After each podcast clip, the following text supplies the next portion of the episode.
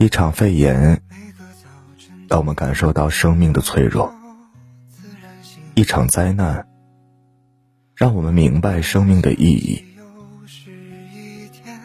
经历过这一场疫情，才知道生命的可贵；遭遇了这一场疫情，才懂得什么最值得珍惜。疫情过后，最值钱的东西。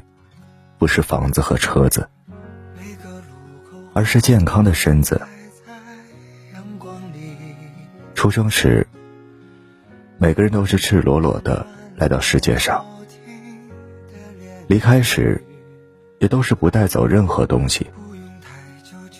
可是，在人生路上，总是拼命想要得到某些东西。有人为了财富，争得头破血流。有人为了权势，落得遍体鳞伤，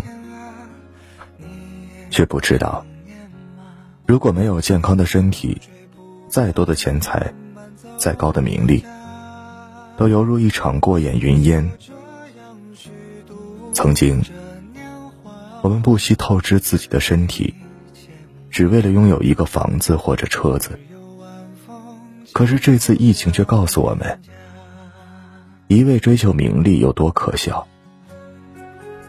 人呐，不要炫耀自己的钱财，生了病才知道钱多么不值钱；不要炫耀自己的地位，倒下了才知道权力也不是万能的。这个世界上，唯一值得炫耀的，只有健康的身体。这个世上。有人忍受病痛，有人承受残缺。对于他们而言，我们幸福了不知多少。